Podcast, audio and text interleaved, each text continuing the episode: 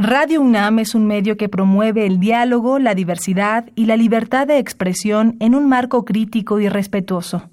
Los comentarios expresados a lo largo de su programación reflejan la opinión de quien los emite, mas no de la radiodifusora. La Comisión Nacional de los Derechos Humanos, la Facultad de Derecho de la UNAM y Radio UNAM presentan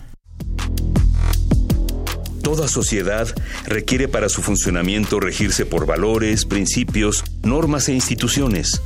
A diario escuchamos, leemos y opinamos sobre temas relacionados con la legalidad. Pero, ¿verdaderamente conocemos nuestros derechos y obligaciones? Tu participación es indispensable. Acompáñanos. Derecho a debate. En la cultura de la legalidad participamos todos.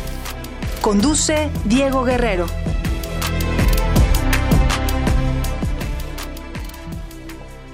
Hola, ¿qué tal? Muy buenas tardes. Bienvenidos a Derecho a Debate en la Cultura de la Legalidad. Participamos todos.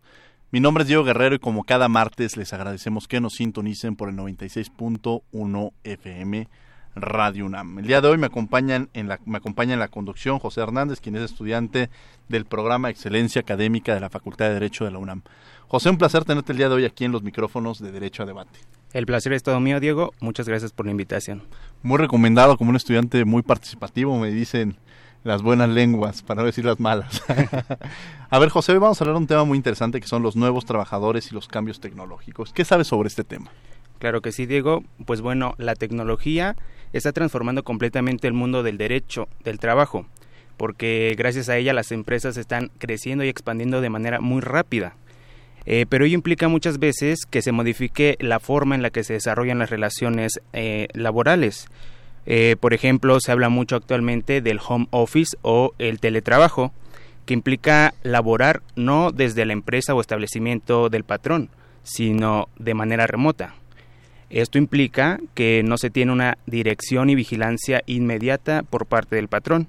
Se piensa que esta modalidad puede ser de gran ayuda para contribuir a mejorar la productividad de las empresas, eh, ya que los trabajadores no tienen que trasladarse a un centro de trabajo que, por ejemplo, en una ciudad como la nuestra, pues implica una parte importante del tiempo que estamos fuera de nuestra casa además de que esta modalidad también implica horarios más flexibles, entre otros beneficios. Un tema muy interesante, mi querido José. Y bueno, vamos a escuchar las voces universitarias y presentaremos a nuestro invitado especialista que nos va a abundar sobre este tema, que sí, las tecnologías tendrán muchas bondades, pero bueno, en esta en este análisis también encontraremos las deficiencias que en un momento dado o cómo pueden perjudicar las mismas. No se vayan, estamos en Radio UNAM. Las voces universitarias.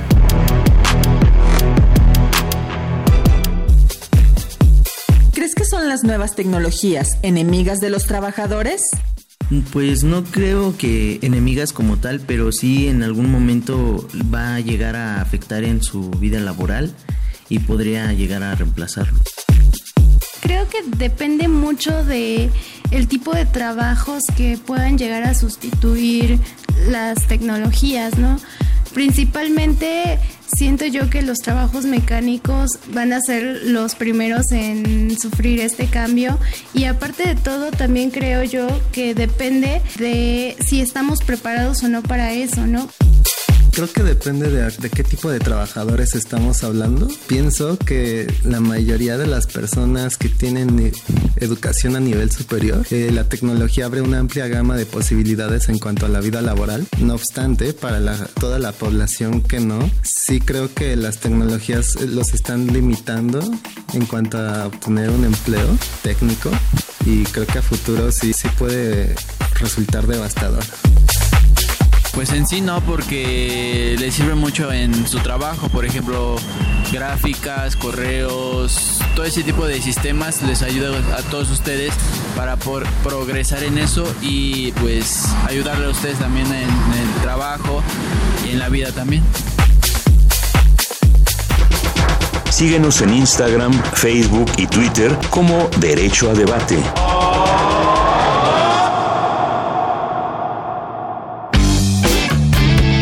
Queremos que entres al debate. Llámanos al 55 36 43 39 y participa. Derecho a debate.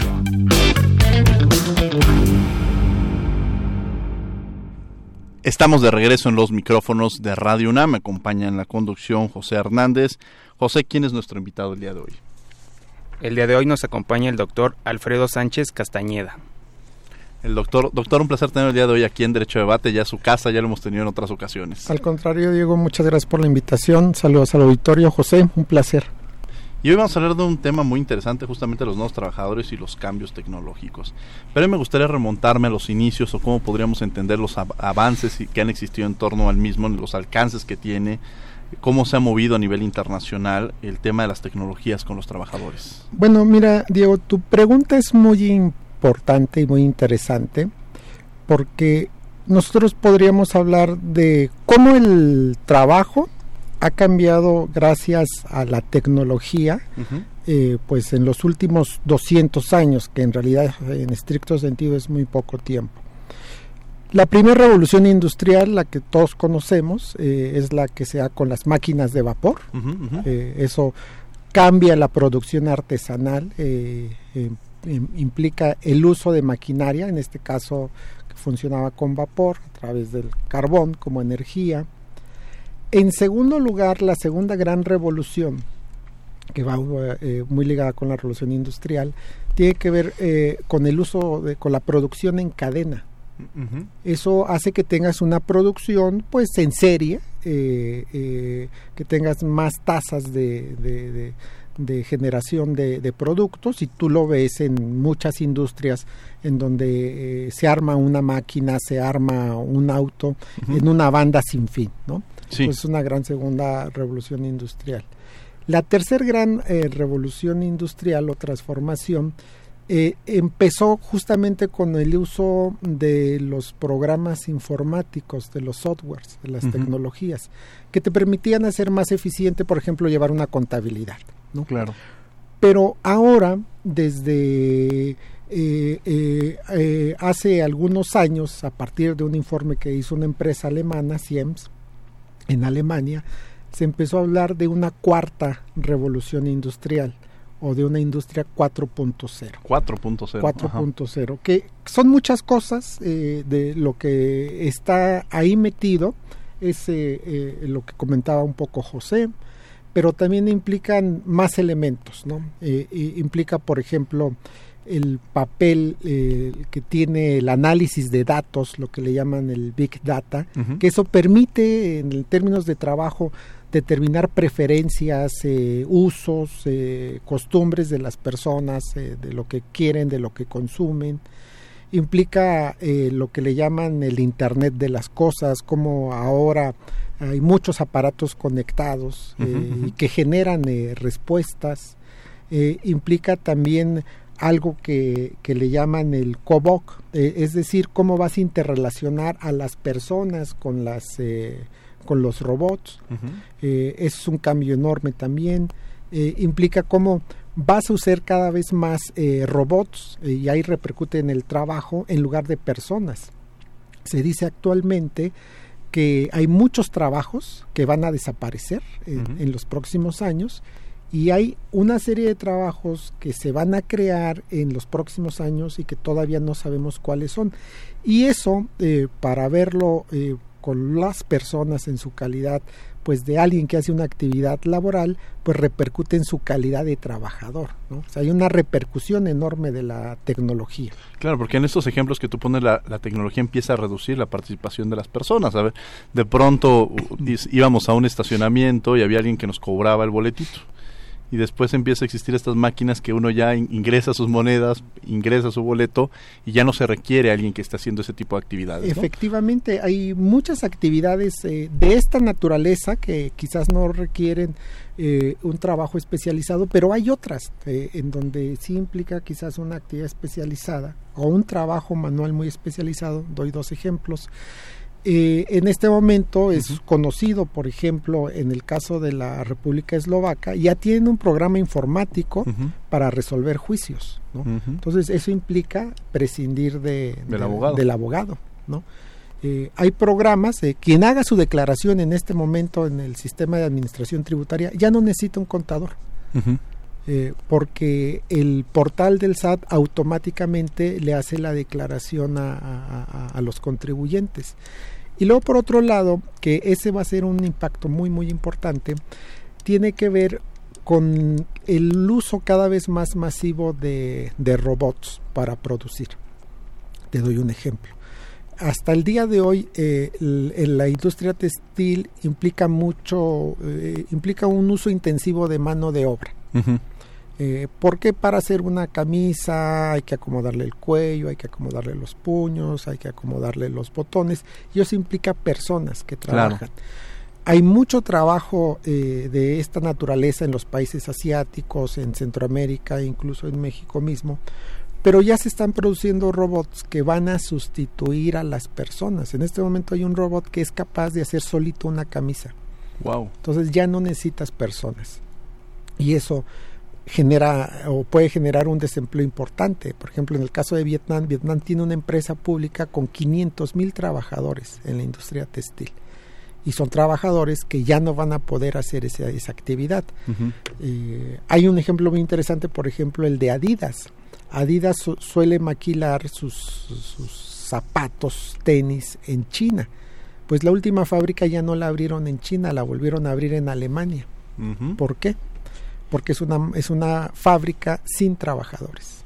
Sí, ya no se iban a la mano de obra barata de China, sino ahora ya no requiere esa mano de obra porque ya la estás haciendo este, a través de forma mecánica. Automatizado. Y, pasa de pronto el otro día que noticieros, incluso ya hay conductores de noticieros, ya nos van a quitar derecho a debate y van a poner un robot, no.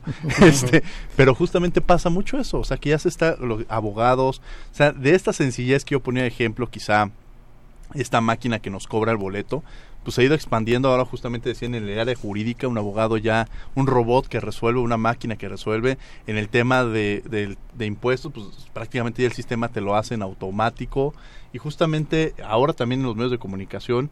Y es estos robots que prácticamente se les ingresa un, ciertos códigos y que empiezan a actuar o interactuar como si fueran individuos, como si fueran personas. José Hernández. Claro, eh, doctor, es muy interesante lo que nos cuenta. Y actualmente existe una normatividad en nuestro país que regule esta situación. Eh, por ejemplo, con la reforma reciente de mayo, eh, ¿qué nos puede contar al respecto? Bueno, la, pregunta de José es muy buena. Eh, nada más quiero decir que las tecnologías se están metiendo en todo. como tú lo comentas, eh, hay en los países asiáticos un robot, por ejemplo, que da las noticias. Un periódico ya se arma con los artículos que, que, llegan a, la redacción. Pareciera ser que no necesitas ya de los eh, editores, de los periodistas, etcétera. Entonces, esto está en toda la vida eh, de, cotidiana de las personas. Y ahí el derecho eh, habría que preguntar si está dando una respuesta. En el caso de México, pues a reserva de que profundicemos, lo primero que podríamos decir es que no, porque este tipo de eh, actividades implica el desplazamiento de los trabajadores.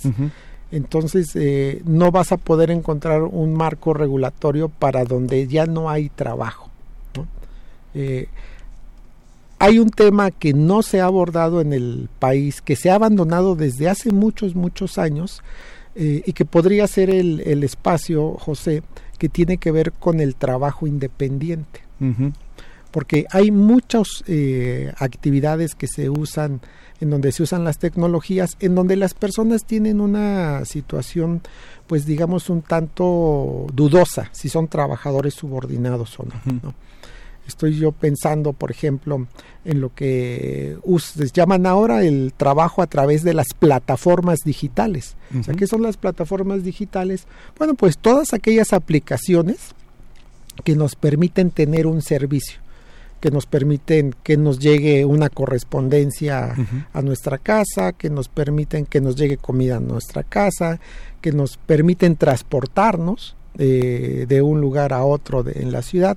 Eso lo hacemos a través de aplicaciones electrónicas y hay personas que están brindando ese servicio. Entonces ahí hay una discusión muy importante en el mundo sobre la calidad de ellos. Estas personas que utilizan las, eh, las aplicaciones para prestar servicios. Pero pensando primero en los actores, que no sé, antes los taxistas, que pensemos en estos que nos transportan de un lugar a otro, hablan justamente de esto, de una competencia de, una competencia desleal, ¿no? O sea, que ellos tenían, tenían que cumplir con ciertas reglas y que por el otro lado estas nuevas aplicaciones pues no entraban dentro de este marco jurídico y entonces tenían un marco mucho más amplio para poder interactuar en el tema de impuestos, o sea, muchas otras cosas que ellos, el, pagar unas placas, o sea, ciertas responsabilidades que no les enmarcaban a los otros, entonces existía esta competencia, a partir de ahí existía una competencia desleal, o por otro lado decían, bueno, pues mejor, eh, y el servicio sobre todo de calidad, ¿no? Desde que te daban el agüita, que se mantenía limpia, entonces decían, no, pues mejor mantenga una mejor calidad en el servicio que están brindando, pero si había una, una existe una competencia desleal o una... Digamos que el derecho no puede prever eh, situaciones que van a suceder, ¿no? Entonces, todos estos nuevos trabajos han desbordado al derecho. Claro. Y si tú tenías un sistema de transporte concesionado con reglas, claro. Eh, eh, funciona así y al, paralelamente aparece otro, otra cosa que no sabes en estricto sentido qué es, ¿no? Porque te van a decir es que ese no es un es un trabajo ocasional claro. es que no está concesionado. Eh, es que yo presto o, formo parte de algo que le llaman ahora una economía colaborativa entonces no se inserta en esos esquemas. Eh, lo cual es cierto y falso ¿no? y ahí la necesidad, y me parece que la pregunta de José fue muy importante, de que el, marco jurídico esté adaptado a estas nuevas situaciones y, y, la necesidad de que el derecho, así como la tecnología cambia incesantemente, hay que generar la capacidad de que el derecho permita adaptarse de manera adecuada a estas nuevas situaciones, porque si no, eh, así como dejas a trabajadores eh, desprotegidos, también puedes generar esquemas de, competencia desigual, ¿no? Claro. Y aquí pasa también algo que, se me hace muy interesante, que es precisamente, eh, pues de pronto el desempleo nos empezó a llevar a, a, buscar estos espacios, ¿no? De pronto le preguntabas al señor del, del, del aquel que te lleva, que te transporta, por poner un ejemplo, este Uber, por poner para no decir un nombre específico, este y de pronto cuando te está llevando, oye usted, no, pues yo trabajaba en X lugar, pero bueno, pues en el gobierno o en X o en, cierta empresa y bueno, las condiciones me llevaron a que perdí mi empleo y la primera oportunidad que se me brindó pues es agarrar mi coche e inscribirme en esta en esta plataforma, pero ok, tienes un empleo en ese momento, pero hay otra serie de cosas que van implícitas dentro del empleo, que es seguridad social, que es antigüedad, o sea, esas cosas, ¿dónde quedan? Por eso la necesidad de regularlo, y es un tema global, ¿no? O sea, esto que tú me estás planteando se está discutiendo en todo el mundo. Algunos países o han, avanzado más que otros, ¿no? Porque en el caso de México, en este momento, si tú eres repartidor de algún producto, eh, a través de una aplicación o transportas personas eh, a través de una aplicación, para empezar, eh, estas empresas te llaman colaborador, ¿no? no te reconocen un estatuto de trabajador, te llaman colaborador. dicen que no tienes, que no hay ningún nexo de subordinación con ellos. Es una discusión mundial y ya se ha avanzado en otros, en otros países. Por ejemplo, en el caso de, Estados Unidos, en el estado de California, ya se les está obligando a las plataformas, eh, este tipo de plataformas, eh, que reconozcan a las personas que colaboran con ellos como trabajadores, con todos los alcances que esto tenga. En España hay una eh, pues una discusión muy intensa de los involucrados. Tan es así que estas plataformas digitales son las que están proponiendo que se les reconozcan algunos derechos a, estos que ellos denominan colaboradores, ¿no? Entonces, ellos mismos, fíjate, para que veas qué discusiones tan tan, lejanas tenemos. Mientras aquí todavía no, eh, empezamos a ver si son trabajadores independientes, subordinados o semi-independientes, semi-subordinados, en España las propias plataformas digitales dicen, bueno, pues se les tendrá que otorgar un seguro eh, por el término de, de su función, se le tendrá que entregar un seguro de riesgos de trabajo también, por ejemplo, y se les tendrá que entregar, darle cierta capacitación. Entonces, hay un avance paulatino. En el caso de México, como se preocupaba José, no tenemos nada y eso es una gran tragedia, porque son trabajadores que los vemos todos los días, que convivimos con ellos, que interaccionamos con ellos y el marco jurídico mexicano los tiene en un estado de desprotección total. ¿Tú sabías de este tema, José? ¿Habías estudiado, habías investigado? Seguramente en el día a día de pronto has pedido alguna ocasión estos transportes o has pedido estos productos, pero no vemos más allá, ¿no? Claro, sí, sí lo he pensado mucho y bueno, creo que es una pregunta que se harán muchas personas que nos están escuchando. Por ejemplo, en su opinión, doctor, si usted considera que existe una relación laboral entre uno de estos llamados colaboradores y la empresa que brinda la plataforma y esa pregunta nos las va a contestar regresando. Vamos a escuchar por tus derechos las noticias más relevantes de la Comisión Nacional de los Derechos Humanos y regresamos a los micrófonos de Radio UNAM. No se vayan. Por tus derechos. La Comisión Nacional de los Derechos Humanos convoca a la sociedad en general y a instituciones públicas y privadas para que propongan a quienes consideren figuras destacadas de la promoción y defensa de los derechos fundamentales. Esto para participar por el Premio Nacional de Derechos Humanos 2019. Cualquier persona, institución pública, privada, social o académica, así como los organismos públicos de derechos humanos, podrán presentar propuestas. Mayores informes al correo electrónico pndh.cndh.org org.mx. La Comisión Nacional de los Derechos Humanos llama a las autoridades de los tres órdenes de gobierno a trabajar por el fortalecimiento y la creación de mecanismos que garanticen los derechos de las personas adultas mayores. Esta población, de casi 13 millones de personas, equivale al 10% de la población nacional, lo que resulta indispensable para asegurar el desarrollo económico y social del país. El rápido envejecimiento de la población junto a los cambios demográficos, sociales o estructurales puede agravar las desigualdades a las que se enfrentan limitando el crecimiento económico y la cohesión social de comunidades, incluso de regiones enteras.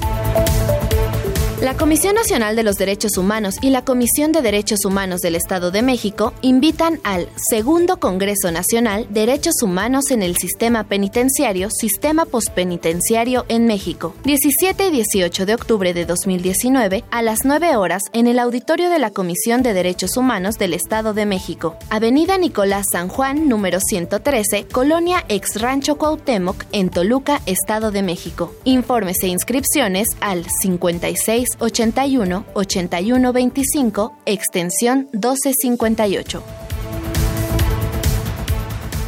¿Tú qué harías si tuvieras el poder? Si yo tuviera el poder, me quejaría del gobierno y las autoridades sin miedo a tener ningún tipo de consecuencia o represalia. Eso es lo que yo haría si yo tuviera el poder. Siempre has tenido el poder. Acércate a la CNDH y ejércelo. En 2018, 370 mil personas recibieron atención. Mil diarias, 43 cada hora. Desde 1990, CNDH, el poder de la gente. Escuchas Derecho a Debate.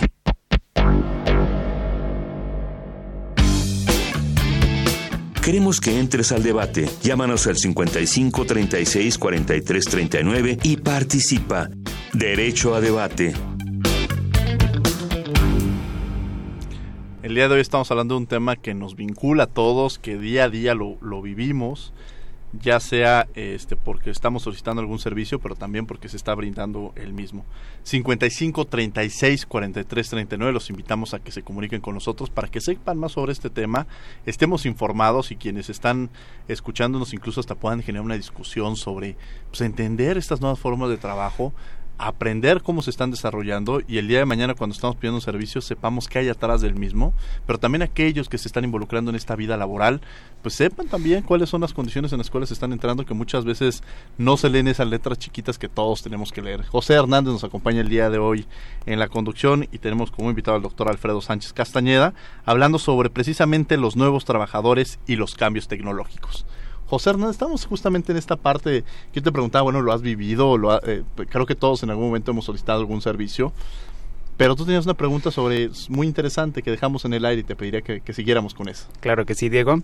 Eh, le estaba preguntando al doctor, doctor eh, Sánchez, si en su opinión usted considera que existe una relación de trabajo entre los llamados colaboradores y las empresas que brindan las plataformas digitales. Bueno, eh, justamente en el derecho al trabajo el tema fundamental tiene que ver con la relación de trabajo. No importa si tienen contratos, si no tienen contratos, si el contrato es por escrito, verbal, lo que importa es si hay un nexo que una a estas dos personas. Y yo te diría que la respuesta es sí, ¿no? de, sí, bajo dos tesituras. Eh, la primera es que a partir del momento que las plataformas y los que ellos denominan colaborador eh, establecen eh, el uso de la aplicación, ahí hay un nexo jurídico. El gran tema aquí es si hay una relación de subordinación. En estricto sentido, podrías pensar que no, pero paradójicamente si nosotros eh, traemos a colación al gran jurista mexicano, al maestro Mario de la Cueva. Mario de la Cueva hablaba de subordinación como de naturaleza jurídica y económica. Entonces él decía, la subordinación jurídica en el, en el fondo eh, es una ficción, es decir, no la vemos. Claro. Pero sí podemos ver la subordinación económica. Entonces, las personas que usan aplicaciones de plataformas digitales tienen una subordinación jurídica, porque si no realizaran dicha actividad no tendrían un ingreso. Entonces, ¿hasta qué porcentaje eh, es esta subordinación eh, económica? ¿De un 50, de un 100%? Pues eso va a depender en función de la interacción que tengan. Pero otra vez la legislación eh, extranjera nos puede ser muy, orientadora porque eh, en Alemania, por ejemplo, se dice que si hay subordinación eh, económica si uno de estos colaboradores tiene un, si sus ingresos dependen en, más de un 50% del trabajo que realiza con este tipo de aplicaciones. Entonces, ahí está con, claridad la, la, relación de subordinación. No es la clásica que conocemos, eso es lo importante que hay que pensarlo. Y bajo esa dinámica, posiblemente habrían algunos derechos que un trabajador tiene que quizás dentro de una aplicación eh, o el uso de una, de una aplicación, de una plataforma digital, quizás no podría tener una persona, pero sí tiene que existir. ¿Cómo cuáles podrían ser que para quien nos escucha? Mira, ¿Qué, derechos no tendrían? Mira, eh, digamos que empezando el núcleo duro, ¿no? El núcleo duro eh, tiene que ver necesariamente con temas de seguridad social. Sí. O sea, toda persona requiere atención médica. Toda persona se enferma, sufre un accidente, eh, o requiere atención médica después de su trabajo. Entonces ese núcleo duro sí lo te deberían de tener todos. ¿Cuáles posiblemente no? Eh, yo pensaría a bote pronto, por ejemplo, con el tema de las horas extras. A un trabajador trabaja ocho horas y a partir de ocho horas eh, se le pagan horas extras. O hago, si es trabajo en la noche, es trabajo nocturno. Posiblemente cuando usas plataformas digitales habría que pensar en el tema del pago de horas extras. Claro. Lo, lo cambiaría la, la, la, naturaleza. Quizás el trabajo nocturno podría aplicar, pero quizás el tema de horas extras no necesariamente, ¿no? Tema de reparto de utilidades. La ley dice que una persona debe trabajar por lo menos 60 eh, días al año. A lo mejor alguien que estuvo en una plataforma digital, el tiempo acumulado es menor a 60 eh, días al año, ¿no? Entonces son de, las, de los ajustes que, que tendrías que hacer. Pero, por ejemplo, algún accidente, si alguien sufre un accidente en esas plataformas, tampoco hay una seguridad. Este... En este momento no la hay. No la hay porque las empresas dicen que son, que son trabajadores independientes. Claro. Entonces en este momento no lo hay y sí lo tendría que haber como de hecho, por ejemplo, en España se está proponiendo que así sea, las propias plataformas digitales. O que te desconecten de la plataforma o que desaparezca, tampoco hay este, la posibilidad de mandar ya, ¿no? O sea, sí, porque las plataformas dicen que solamente eh, prestan su aplicación, pero no es tan así porque en función de cómo un conductor es calificado, de la calidad del servicio, del estado del auto, eh, le mandan más o menos viajes. Entonces, eh, volvemos otra vez con el tema de las tecnologías. O sea, las tecnologías le están determinando el, el trabajo a, estas personas. ¿no? Ah, había cosas, sí. perdón, y aquí el tema importante que no se nos debe olvidar es que las tecnologías pareciera ser que están desapareciendo al, al patrón o al empleador pero eh, llámese plataforma digital, aplicación, hay una persona moral de por medio que eh, a quien el, esta persona, a quien un trabajador está subordinado económicamente. Y sí, con las tecnologías, José, la ficción ha, superado la realidad. Claro. De pronto hemos visto series o hemos visto casos que decíamos eso no va a pasar y nos está rebasando justamente, ¿no? Y, lo vemos día a día y por eso te decía, bueno, pues es un tema que, que conocerlo es de gran importancia que creo que los abogados, justamente en esta formación, tú que eres del programa Excelencia Académica, este sería un, un, tema adicional en el cual tendríamos que empezar a trabajar porque justamente el derecho va cambiando y en estas cosas tendríamos que estar muy muy actualizados y creo que nos falta mucho en el tema, ¿no? Claro que sí, eh, pues como sabemos el derecho siempre va detrás de los hechos y actualmente pues es un hecho que la tecnología está avanzando a pasos agigantados, ¿no? Entonces eh, también quiero preguntarle, doctor, si en su opinión las empresas aquí en México tienen limitaciones para desarrollar tecnologías, eh, por ejemplo, en otros países que se están sustituyendo a los obreros que manufacturan, por ejemplo, ropa. Pues en el caso de México, eh, cuando se habla de las empresas hay como dos Méxicos, ¿no? Está el México de las empresas grandotas e incluso transnacionales que ellas están en la vanguardia. ¿no? O sea, Siemens, por ejemplo, una empresa alemana que está en México, que capacita a sus trabajadores en, en, mexicanos en Alemania. Eh, y por otro lado tienes al, prácticamente al 90% de las empresas mexicanas que son eh, micro y pequeñas, es decir, que tienen de unas 5 o de 5 a 10 eh, trabajadores, en donde se les dificulta mucho el acceso al uso de las tecnologías. Claro. Lo cual, pues, es una situación, eh, pues, un tanto dramática, porque el avance tecnológico no se detiene en el mundo. Y lo único que está generando en el caso mexicano es un incremento o un retraso, ¿no? En el uso de tecnologías. Híjole, complicadísimo, ¿no? Así es. José, ¿sí? Sí, y es muy interesante, doctor, lo que nos está comentando. Eh, actualmente, por ejemplo, el llamado teletrabajo, eh, se me ocurre que si una persona está trabajando a través de su computadora y sufre un accidente, tampoco estaría regulado, no sería un accidente de trabajo. Bueno, la legislación contempla el trabajo a domicilio, ¿no? Y en, contractualmente se establecen las responsabilidades de las partes se establece el, el horario de, de, la persona y tiene que haber claridad, ¿no? Porque eh, eh, si una persona está trabajando en su casa y decide pararse a hacer, prepararse un café y sufre un accidente, pues esto implica, eh, si estuviera en la empresa, un accidente de trabajo. Claro. Entonces son cuestiones que deben quedar contractualmente muy claras en, en, en, una relación de, trabajo. Doctor, si acercara ahorita alguien con usted y le dijera, a ver, ¿qué cree? Me quedé sin trabajo. Quiero entrar a, esta oportunidad que se está abriendo. Tengo mi coche, lo quiero utilizar para transportar. O tengo mi bicicleta, quiero eh, transportar alimentos.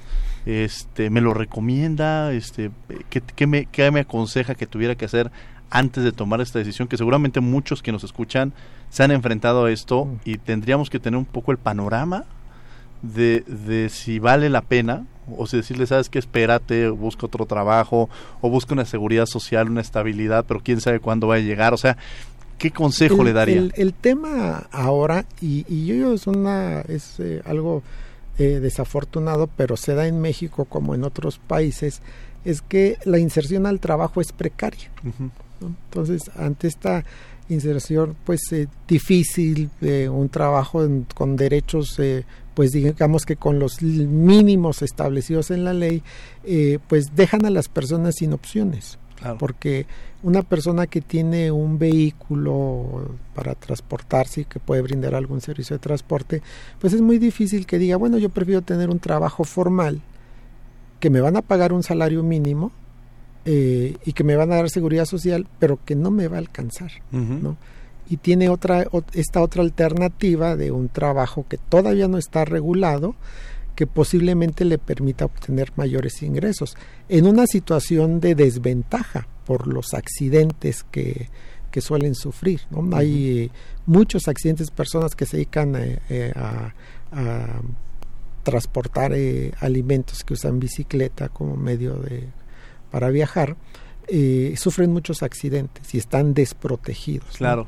Sí, porque justamente, digo, a corto plazo, a mí de pronto les pregunto y me dicen, pues mire, sí me conviene porque gano tanto una semana, porque a veces este, quiero estar con mi familia en la mañana, entonces yo elijo mis horarios, o sea, parecería como a veces ellos lo entienden o como se les vendió la idea, pues que a corto plazo es una gran idea.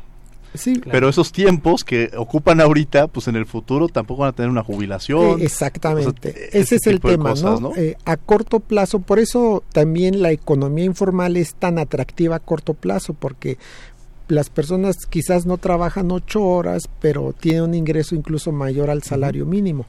Pero si lo ven a largo plazo es donde ya empezamos a tener problemas. Claro. Porque no van a tener seguridad social y eso ya en el corto plazo. Sí, ya si sufren un accidente de trabajo no van a tener la posibilidad de contar con una pensión por una incapacidad permanente. O alguno de sus familiares, ¿no? Quizá un hijo que, se enferme. Exacto.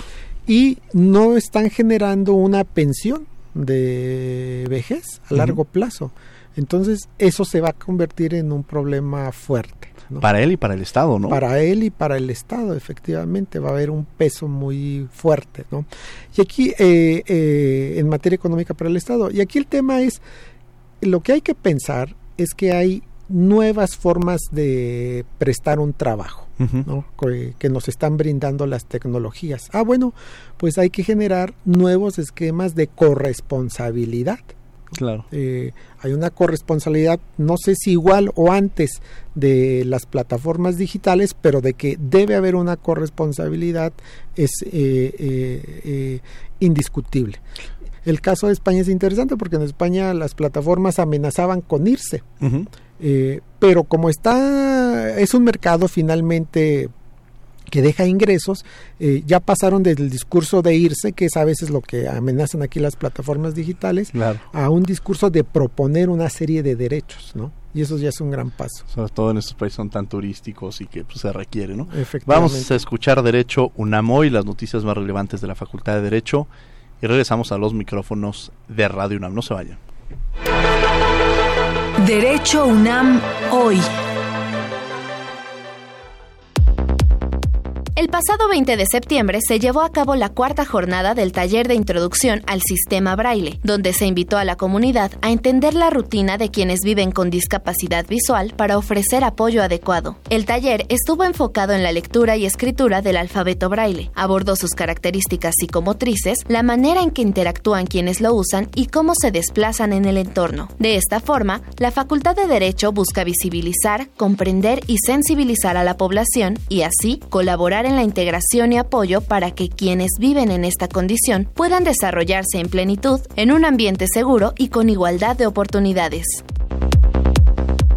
Recientemente se inauguró el segundo Congreso Internacional de Derecho Penal, evento en el cual se dieron cita 24 ponentes y 15 conferencistas de la Comisión Nacional de Derechos Humanos, del Instituto de Ciencias Penales, del Comité Técnico para la Transición de la Procuraduría a Fiscalía General, entre otras. El rector de la UNAM, el doctor Enrique Graue, inauguró el evento manifestando la necesidad de combatir uno de los grandes problemas que aqueja el rubro penal, la impunidad. En ese sentido, mencionó que necesitamos abordarlo con firmeza en México y para ello es necesario analizar el contexto en el que ocurren los delitos. En la inauguración de este Congreso también estuvieron la doctora Mónica González Contró, abogada general de la universidad, el presidente del Tribunal Universitario, el doctor Eduardo López Betancourt, el presidente del Colegio de Profesores de la Facultad de Derecho, el doctor Fabián Mondragón Pedrero, así como profesores eméritos, exdirectores y la comunidad estudiantil en general. Asiste a la conferencia Discrecionalidad Judicial y Casos Difíciles, dictada por Juan Antonio García Amado, catedrático de Filosofía del Derecho de la Universidad de León, en España, lunes 7 de octubre a las 11 de la mañana en el Auditorio Benito Juárez, ubicado en el edificio principal de la facultad. Entrada libre. Te esperamos. Síguenos en Instagram, Facebook y Twitter como Derecho a Debate.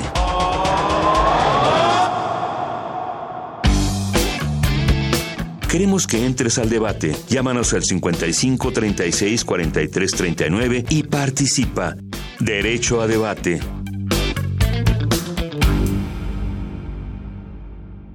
Estamos de regreso en los micrófonos de Derecho a Debate, estamos en las redes sociales como Derecho a Debate y 55 33 43 39 son nuestros teléfonos.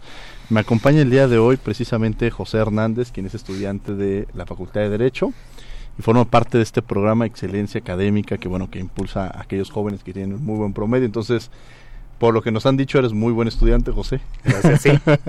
y también nos acompaña el día de hoy, bueno, quien es nuestro invitado, el doctor Alfredo Sánchez Castañeda, hablando sobre los nuevos trabajo, trabajadores y los cambios tecnológicos. Y platicamos sobre lo complejo que resulta esto. Ya, ya, ya pusimos la problemática, José. Claro. ¿Qué te deja en la mente? ¿Qué te preocupa ahora? Pues ahora me gustaría preguntarle, doctor, ¿qué se tiene que reformar? ¿Se tiene que reformar la Ley Federal del Trabajo, la ley del IMSS, o qué es lo que tenemos que realizar? Bueno, mira, eh, la ley federal del trabajo está eh, muy decantada, como lo ha sido la historia del derecho del trabajo, para regular el trabajo subordinado.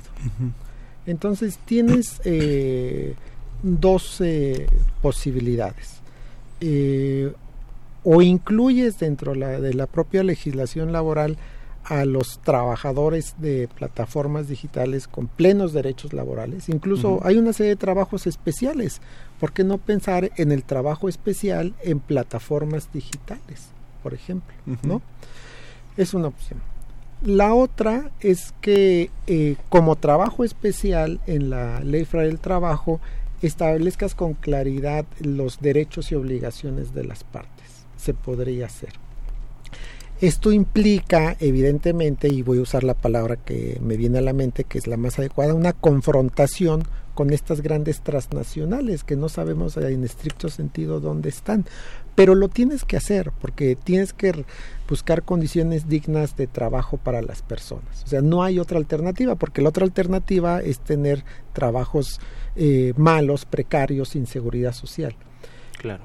Hay otra beta eh, eh, que tendría que ver eh, con una ausencia que se ha dado en el derecho mexicano, nos hemos olvidado de ellos, de los trabajadores independientes, que no dejan de ser trabajadores.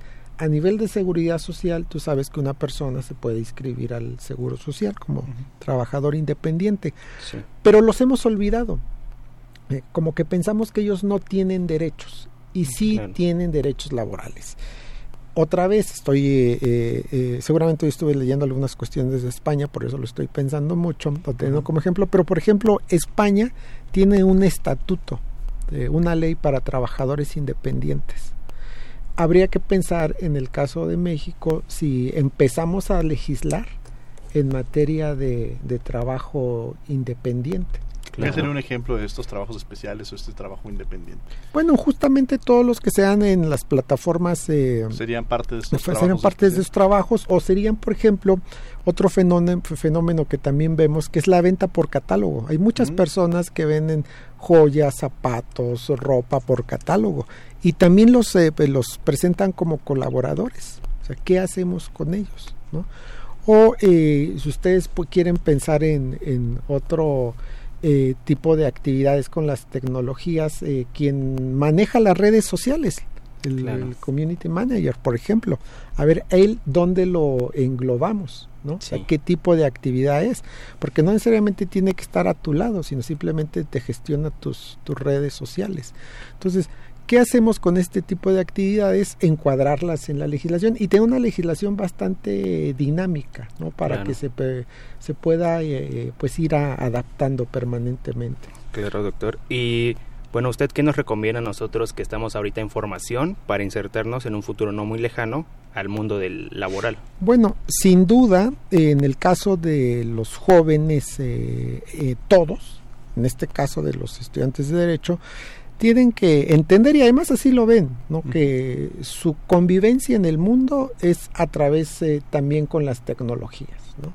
Eh, parte de esta cuarta revolución industrial o industria 4.0 tiene que ver con los mundos virtuales.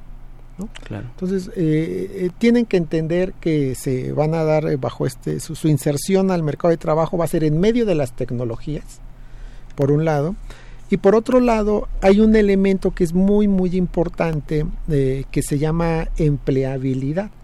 ¿Eso qué quiere decir? Que los jóvenes necesitan una capacitación permanente eh, para que consigan tres situaciones posibles. ¿no? Una, eh, conseguir un empleo. Dos, conservar su empleo. Tres, poder conseguir un nuevo empleo en caso de que hayan perdido el, que desempeñaban actualmente. Eso se tiene que trabajar, esa es la condición de ustedes.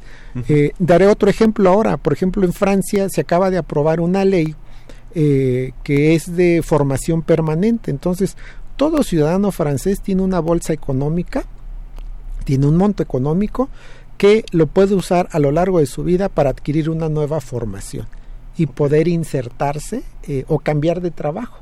Entonces, nosotros, eh, no digo que eh, vayamos a ese esquema, pero sí tenemos que generar una en los jóvenes la idea de que tienen que estarse capacitando permanentemente.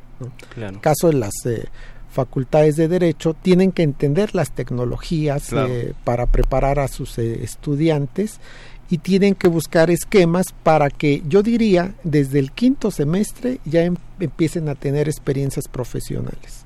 Claro, aquí aprovechamos, no, no es comercial, pero la Facultad de Derecho tiene una oferta académica en la División de Educación Continua, diversos cursos, diplomados, que permiten justamente eso. Uno acaba su licenciatura y pasan los años y uno tiene que estar formándose, capacitándose a través de estos cursos diplomados, pero también después irse al posgrado, estudiar una especialidad, una maestría, un doctorado y llegar precisamente como ser a los grandes académicos que tenemos, como el doctor Alfredo Sánchez Castañeda, gran investigador de la, Universidad Nacional Autónoma de México, el Instituto de Investigaciones Jurídicas y Sistema Nacional de Investigadores nivel 3. Entonces, vaya, todo, todo, todo una persona y un gran académico que refleja justamente lo que tiene y de lo que se forja nuestra universidad. Vamos a ver descubriendo, a escuchar descubriendo tus derechos y regresamos a los micrófonos de Radio UNAM.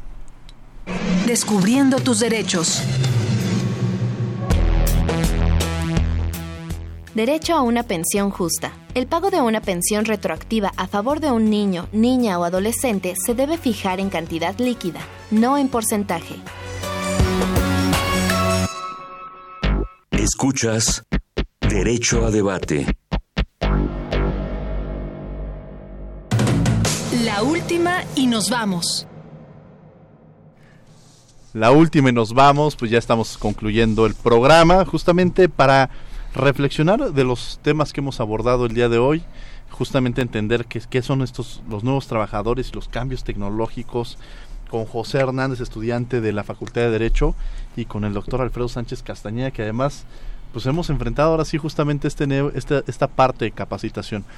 Yo no me, no me gustaría irme justamente, ah, bueno, ahorita me gustaría cerrar el tema, justamente en algo que ustedes quisieran acotar o algún comentario que quisieran hacer sobre el tema que abordamos el día de hoy y que quizá hayamos dejado en el aire. Empezaríamos desde luego con el doctor Alfredo Sánchez Castañeda. Bueno, eh, decir eh, que las transformaciones eh, tecnológicas, las transformaciones de la manera de, de producir, y en esto en ese sentido la repercusión que se da en el trabajo es algo constante ¿no? entonces no debemos eh, pues eh, preocuparnos como en la revolución industrial que quemaban máquinas, porque es algo que se está dando permanentemente y constantemente. Lo que necesitamos es generar las condiciones adecuadas de inserción al trabajo bajo estos nuevos esquemas tecnológicos, en donde se ponga en primer lugar a la persona. Entonces eso me parece fundamental. Interesante, José, ¿algo que quieras hacer aportar? Pues únicamente recalcar que el avance de la tecnología, como ya lo ha mencionado el doctor, es inevitable e incesante. Entonces tenemos que incluir todos estos fenómenos que se están suscitando en la legislación para que se beneficie el trabajador, que como sabemos, pues es la parte débil en la relación de trabajo. Interesante el tema que abordamos el día de hoy. Yo no me quiero ir sin antes preguntarle algo al doctor Alfredo Sánchez Castañeda que siempre lo he denominado como un gran formador, ese es el adjetivo que yo le ocupo mucho. ¿Quiénes formaron al doctor Alfredo Sánchez Castañeda? ¿Quiénes fueron los maestros de esta universidad que formaron parte de su vida y que hicieron al académico que el día de hoy tenemos enfrente? Bueno, eh, en primer lugar tendría que hablar genéricamente y decir la Facultad de Derecho y el Instituto de Investigaciones Jurídicas, porque todos los profesores de la facultad y los investigadores del Instituto de Investigaciones Jurídicas sin duda han, han, contribuido a que yo trate de ser un investigador. ¿Y de personajes que hayan estado algún maestro que, le llegue a la mente? ¿Dos, tres maestros que...? Bueno, don Santiago Barajas Montes de Oca, que es, eh, fue un investigador, de hecho, el trabajo en el Instituto de Investigaciones Jurídicas. Eh, y pues podría señalar al propio maestro José Manuel Lastra Lastra o el maestro Santiago eh, Santos Azuela, los grandes laboralistas del Instituto de Investigaciones Jurídicas, pero lo mismo en la Facultad de Derecho. Yo tengo el honor de permanentemente tener comunicación con el doctor, el doctor Porfirio Marquet, que me parece una de las grandes instituciones en derecho del trabajo de la facultad. Sí, sin lugar a dudas, y esa es esa parte que, que a José yo lo invito, yo creo que esa parte tenemos que llevarnos. Eh, cuando nos acercamos a un maestro y ese maestro nos brinda su confianza, y, tener la oportunidad de crecer con ellos. Creo que ese ejercicio que permite la universidad de, este acercamiento profesor-alumno es parte de la riqueza que tenemos. Muchas gracias por haber estado con nosotros, doctor Alfredo Sánchez Castañeda. Al contrario, muchas gracias por la invitación. José, eh, tuviste padrino de lujo, muchas gracias por acompañarnos. Al contrario, muchas gracias, un gusto estar aquí.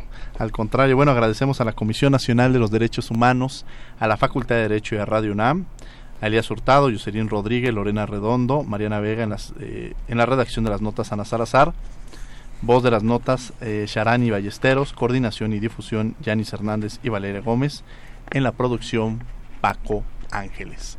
No olviden que nos escuchamos de ley todos los martes. Esto fue Derecho a Debate. Por hoy concluye la discusión, pero no se pierdan el próximo tema en Derecho a Debate. En la cultura de la legalidad participamos todos.